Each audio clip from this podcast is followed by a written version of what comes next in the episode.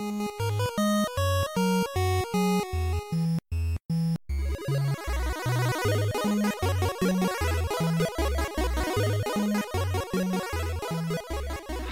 hier ist der Falco von Vollverbackt und herzlich willkommen zu einer neuen Fast vergessen Folge, wo ich mir alte Sachen anschaue, die vielleicht heute den Leuten nicht mehr so im Kopf sind. Heute sind wir nicht ganz so obskur wie in den letzten äh, Folgen. Es geht um Memory Cards, die vielen Spielern bestimmt noch in Erinnerung sind allerdings in den letzten paar Konsolengenerationen schon nach und nach verschwunden sind und ähm, heute, wenn jemand heute anfängt zu spielen, den Spielern wahrscheinlich überhaupt kein Begriff mehr ist. Ähm, deswegen wollen wir mal ein bisschen zurückspringen und woher kommen überhaupt Memory Cards, ähm, was haben die gemacht und warum sind sie dann am Ende doch aus der Spiellandschaft wieder verschwunden. Am Anfang ähm, war es relativ einfach, bei Spielen Speicherstände anzulegen. Die Computer hatten meistens äh, Magnetspeicher, wie zum Beispiel Disketten, wo so eine kleine magnetische äh, Scheibe sich gedreht hat, meistens in einer, in einer Plastikverpackung. Ähm, oder Kassetten, also wie Audiokassetten, die wir früher hatten, auf die dann gespeichert werden konnte mit, mit magnetischen Lese- und Schreibköpfen. Äh, die frühen Konsolen hatten dann sogenannte Cartridges, also so Plastikmodule, auf denen in den Chips drin waren. Auf diesen Chips konnte dann erstmal nicht gespeichert werden, weil ähm, diese ROM-Module, ähm, die, es, die es schon relativ früh gab, 1976 ist die erste Konsole, das Fairfield Channel F rausgekommen, das diese austauschbaren ROM-Module hatte. ROM allerdings Read-Only Memory also keine Speicherfunktion. Darauf konnte nichts nachträglich geschrieben werden. Und ähm, das Famicom hatte dann das Problem, das ist die japanische Version des NES, hatte das Problem, dass auch nicht gespeichert werden konnte und die Spiele aber immer komplexer wurden und hat dann irgendwann ein Diskettensystem eingeführt, was dazu angeschlossen wurde. Und diese Disketten waren wieder magnetisch und man konnte darauf speichern.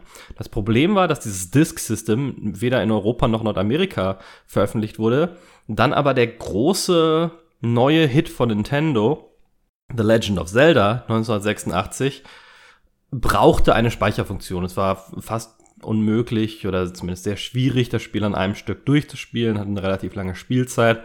Und Nintendo hat dann geguckt, okay, wie können wir dieses Spiel, was in Japan auf diesem Disk-System lief, nach Europa und nach Nordamerika bringen.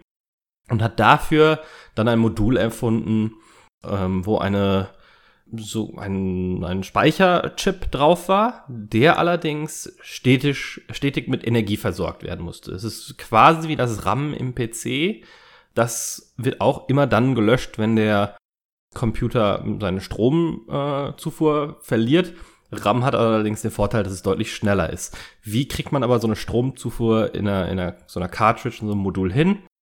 indem man kleine Batterien einbaut. Und deswegen kann es sein, dass äh, alte Zelda oder andere frühe NES-Cartridges mit Speicherfunktion nicht mehr so gut funktionieren oder nicht mehr speichern können, weil da drin eine kleine Batterie verbaut ist, so eine Knopfzelle, die irgendwann halt ihre, ähm, ihre Energie verliert, nach vielen Jahren meistens, aber dann nicht mehr auf dem Modul gespeichert werden kann. Die können allerdings ausgetauscht werden tatsächlich. Ähm, da gibt es auf YouTube so Homebrew-Videos, wie man das mal machen kann, falls man eine alte Cartridge hat, die nicht mehr funktionieren sollte. Das war dann lange Zeit lang die Lösung, also auf dem Super Nintendo und so weiter hatten viele Module dann halt diesen integrierten Speicher im Modul. Das ging dann aber irgendwann verloren, diese Möglichkeit, als wir dann auf CD Konsolen umgestiegen sind. Das TurboGrafx hatte eine CD-Version, Sega CD kam dann irgendwann in den späten 80ern und 90ern und spätestens mit der PlayStation waren CD-basierte Konsolen dann der volle Mainstream. Und demnach mussten dann auch die Hersteller gucken, wo die Leute jetzt ihre Speicherstände ähm, ablegen können. Auf TurboGrafx und Sega, da gab es teilweise dann ähm, schon interne Speichermöglichkeiten für, für Spielstände. Die PlayStation hatte das allerdings nicht. Die PlayStation hatte nur ihr eigenes System, was gebraucht wurde, um die Konsole in Gang zu halten, auf dem internen Speichern. Man konnte dort aber keine Spielstände ablegen und hat deswegen die Memory Card eingeführt. Die Memory Card ist nicht zuerst auf der PlayStation ähm, aufgetaucht. Es gab schon andere. Die erste größere Heimkonsole, äh, die das genutzt hat, war das Neo Geo, und zwar die AES-Variante, äh, beziehungsweise es gab auch die MVS-Variante, das sind die Arcade-Automaten. Ähm, die hatten schon Speicherkarten drin, auf den Spielständen abgelegt werden konnten. Und die Heimversion, die AES, hat dann diese identischen Karten auch genutzt.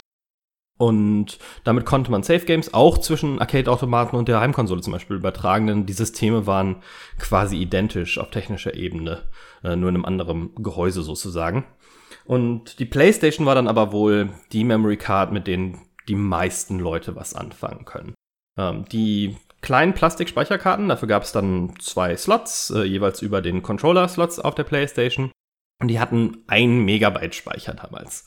Ähm, das wurde unterteilt in 15 Blöcke, um den Leuten das ein bisschen einfacher verständlich zu machen, wie das funktioniert. Je nach Spiel brauchte äh, dann ein Safe Game ein oder mehrere Blöcke. Teilweise wurden Spiele dann ganz schön ganz schön ähm, hart angegriffen in den Medien, wenn sie zu viele Blöcke brauchten. Teilweise wurden Spiele mit Memory Cards verkauft, weil sie fast eine ganze Memory Card für sich brauchten. Als Beispiel ist da Diablo 1, äh, da gab es eine PlayStation-Version von, und die brauchte 13 der 15 Blöcke, die es gab. Dieses Blocksystem und ähm, dieses System, die, die äh, Safe Games auf der Memory Card zu speichern, hatte sich dann später auch Metal Gear zunutze gemacht, äh, relativ berühmt, wo Psycho Mantis dann die Memory Card liest und sieht, welche anderen Konami-Spiele noch Safe Games hatten ähm, und konnte dann auf einige dieser Spiele zumindest Kommentare machen. Das ging dann später in der GameCube-Version mit anderen Nintendo-Spielen, weil Nintendo dann der Publisher für diese Twin Snakes-Version war, äh, ebenso. Das war ziemlich cool. Äh, diese die Memory Cards hatten auch kleine Papierlabels, auf denen man draufschreiben konnte, was so, drauf ist. Gerade wenn man mal eine so eine Diablo-Karte äh, hatte, war das ganz nett, die zur Seite legen zu können und sagen, okay, ähm, und die nicht zu verwechseln zum Beispiel. Obwohl es nachher auch unterschiedliche Farben und so weiter gab. Die offiziellen Karten gab es nur in dieser 1, 1 Megabyte Größe. Andere Third-Party-Hersteller haben aber Karten angefertigt, die mehrere ähm, Memory Cards quasi in sich vereint hatten. Also sie waren dann größer als eine Karte. Allerdings konnte die PlayStation technisch nicht mehr als diese 15 Blöcke benutzen. Und daher war das dann so, dass die Karte sogenannte Levels oder Ebenen hatte, ähm, die man dann durchschalten konnte. Also quasi fünf Memory Cards in einer oder sieben war, glaube ich, äh, ziemlich häufig, kann ich mich noch dran erinnern. Und ähm, da gab es dann entweder einen kleinen physischen Knopf drauf, auf den man drücken konnte, und dann ging das von einem, von einer Ebene auf die nächste. Oder eine Tastenkombination im Spiel, ähm, wo man dann mit Select und Schultertasten oder sowas ähm, umschalten konnte zwischen den verschiedenen Ebenen, was ein bisschen komfortabler war. Allerdings musste man immer aufpassen, dass man das nicht macht, wenn das Spiel gerade speicherte in irgendeiner Form. Insgesamt kam es bei diesen Umschalt-Memory Cards relativ häufig dazu, dass Safe Games verloren gegangen sind, wenn das umgeschaltet wurde oder wenn es einen Defekt gab, dass es nicht auf die richtigen Ebenen geschrieben wurde und so weiter. Die, die Memory-Karten äh, waren dann schon Flash-Memory. Äh, da gab es dann keine internen Batterien mehr. Es gab so ein paar Ausnahmen auf der PS2 später, aber insgesamt ver vergehen die nicht wie so eine Batterie in einem Zelda-Spiel. Die sind auch auf relativ viele Speichervorgänge ausgelegt. Also man sagt so 250.000 Speichervorgänge waren auf der PlayStation 2 auf den Memory-Karten möglich. Da kann man also relativ viel drauf speichern, wobei Spiele auch relativ oft im Hintergrund ähm, speichern und laden. Also es kam schon vor, dass Memory Cards dann irgendwann defekt äh, waren aufgrund der, der zu, hohen Zugriffshäufigkeit. Äh, die PlayStation 2 insgesamt äh, diese oder diese Generation an Konsolen war wirklich die Generation Memory Card. Da hatte jede Konsole hatte da Memory Cards. Das war einfach der Weg, um Sachen, um Spielstände zu speichern und ein paar andere Funktionen teilweise auszuführen. Die PlayStation 2 kam mit äh, 8 Megabyte Memory Cards, hat dieses Blocksystem verworfen. Das heißt, da wurde tatsächlich angezeigt, wie viel Megabyte noch frei waren. Äh, die PlayStation 2 in sich war tatsächlich kompatibel mit PlayStation 1 Karten, äh, weil die PlayStation 2 insgesamt abwärtskompatibel war. Es war allerdings so, dass man PlayStation 1 Speicherstände nur auf PlayStation 1 Memory Card speichern konnte und gleichzeitig PlayStation 2 Memory äh, Speicherstände auch nur auf PS2 Memory Cards packen konnte. Also nicht, nicht cross-kompatibel in dem Sinne. Für die PlayStation 2 gab es neben diesen 8 Megabyte Karten von ähm, anderen Herstellern natürlich auch wieder größere. Offiziell lizenziert ähm, gab es Karten von einer Firma namens Katana bis 32 Megabyte und dann gab es noch andere, die bis zu 128 Megabyte unterstützt haben. Und da musste man nicht immer zwischen irgendwelchen Ebenen umschalten. Das PlayStation 2 System hatte da, da teilweise schon größere Karten unterstützt die, ähm, um mal so ein äh, Gefühl zu geben, wie teuer so eine Karte war, die lagen so bei 35 Dollar damals. Also, ähm, na, da hatten wir schon gerade, glaube ich, Euro, auch so um den Dreh 30 Euro bei uns. Und das war in etwa gleich über alle Konsolen. Wie schon gesagt, zu dieser Generation GameCube und die erste Xbox, alle Konsolen hatten da war damals äh, noch diese Memory Cards. Auf dem GameCube gab es drei offizielle Größen, 512 KB, 2 MB und 8 MB. Ähm, die wurden allerdings von Nintendo clever als äh, 4 MB, 16 MB und 64 MB beworben. Äh, allerdings mit einem kleinen B, also Megabits. Die, wenn man heute eine 64 MB Karte sieht, nicht wundern. Ähm, das sind nur 8 MB wirkliche Speichermöglichkeiten. Es gab auch noch Third-Party-Karten, die dann bis zu 16 MB, richtige MB speichern konnten. Und diese Karten wurden dann auch später noch auf der Wii übrigens unterstützt. Also die Wii, da, die kann ja GameCube-Spiele abspielen, hat GameCube Controller-Slots und auch GameCube Memory Card-Slots und hatte dann noch die Zusatzfunktion, dass auch auf SD-Karten zusätzlich gespeichert werden konnte. Man brauchte also nicht unbedingt eine GameCube-Speicherkarte äh, dafür. Auch auf dem GameCube war es noch so, dass teilweise die Spiele so viel Platz für ihre Safe Games brauchten, dass sie mit Memory Cards ausgeliefert wurden. Animal Crossing ist jetzt äh, ein Beispiel oder Pokémon Colosseum auch, die ähm, gebundelt kamen mit, mit Memory Cards. Auf der Xbox gab es dann schon internen Speicher. Deshalb brauchte man die Memory Cards nicht unbedingt, um Sachen abzuspeichern. War aber optional möglich. Es gab auch da 8 Megabyte Memory Cards. Dafür gab es dann allerdings schon keinen Slot mehr im, in der Konsole an sich, sondern auf der Rückseite des Xbox Controllers gab es einen, einen Slot und da wurden diese 8 Megabyte Karten dann reingesteckt. Und auf diese Memory Cards konnte man auch Xbox Live Accounts speichern. Das heißt, wenn man dann an mehreren Konsolen gespielt hat, war es relativ einfach, sich da einzuloggen. Da musste man dann einfach nur diese Memory Card in den Controller speichern, hat dann automatisch erkannt, welcher Spieler an diesem Controller spielt. Äh, was ganz nett war. Ähm, bei Xbox 360 äh, war es dann allerdings schon fast wieder vorbei. War es schon vorbei. Es gab am Anfang noch sogenannte Memory Units, die angeschlossen werden konnten und extern anbringbare Festplatten. Diese Memory Units aber zum Beispiel wurden nur in der allerersten Variante unterstützt. Als dann Slim und andere Varianten der Xbox 360 rauskamen, konnte man die auch schon gar nicht mehr benutzen. Und die hatten dann aber auch schon so große interne Festplatten, dass es eigentlich nicht mehr nötig war, nur wenn man wirklich Speicherstände von einer Konsole auf die andere übertragen wollte. Wobei auch das, gerade bei diesen Festplatten, nur limitiert möglich war.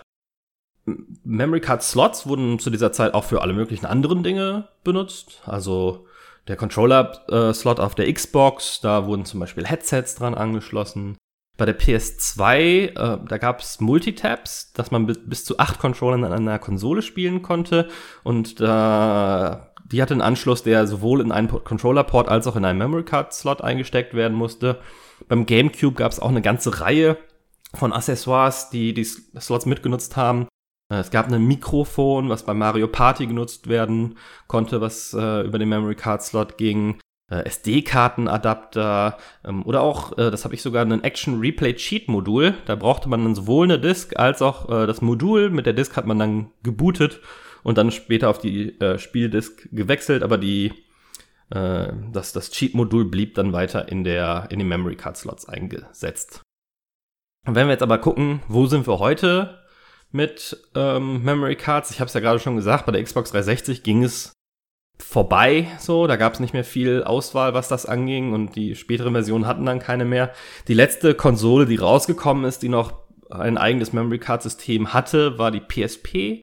Die hat Sonys Memory Stick Duo verwendet ähm, und das war 2005 und da haben sich die Leute schon aufgeregt, wie es denn sein kann, dass es keine SD-Karten, die da schon sehr verbreitet waren in Kameras und so weiter, ähm, unterstützt oder irgendwelche anderen Systeme, die nicht auf teure, für keine anderen Zwecke einsetzbaren Karten äh, basieren oder äh, sich konzentrieren. Und damit war es dann auch quasi schon, schon gegessen. Alle Konsolen mittlerweile haben relativ viel internen Speicher, können SD-Karten nutzen oder USB-Festplatten anschließen. Ähm, bei der, es gibt heutzutage noch Konsolen, die halt für die Spiele ein eigenes Kartensystem ver verwenden, auf denen dann auch die Speicherstände mit abgelegt werden können. Ähm, auf der PS Vita ist das so, 3DS, Switch hat natürlich eigene Cartridges. Äh, aber es gibt keine Konsolen im Moment, die non-standardisierte Speichermedien nutzen, sondern es wird dann fast immer mit den mittlerweile überall verbreiteten SD- oder Micro-SD-Karten gemacht. Ähm, aus meiner Sicht glaube ich auch nicht, dass wir die Memory Cards nochmal wiedersehen werden. Ich glaube, das war damals ein technisch bedingter Faktor, dass sie äh, eingeführt wurden und mittlerweile durch halt ja andere Speicherkartensysteme, aber auch USB-Drives und so weiter hat sich das ersetzt. Mit Cloud-Lösungen kann man sich meistens an allen Konsolen einloggen und die Spielstände darunter laden. Also es ist ein System, was wir so schnell nicht wieder äh, sehen werden und daher fast vergessen ist. Ich bedanke mich wie immer für eure Geduld in diesem kurzen Exkurs und hoffe, dass ihr uns auch beim nächsten Mal wieder zuhört. Bis dann. Ciao, ciao.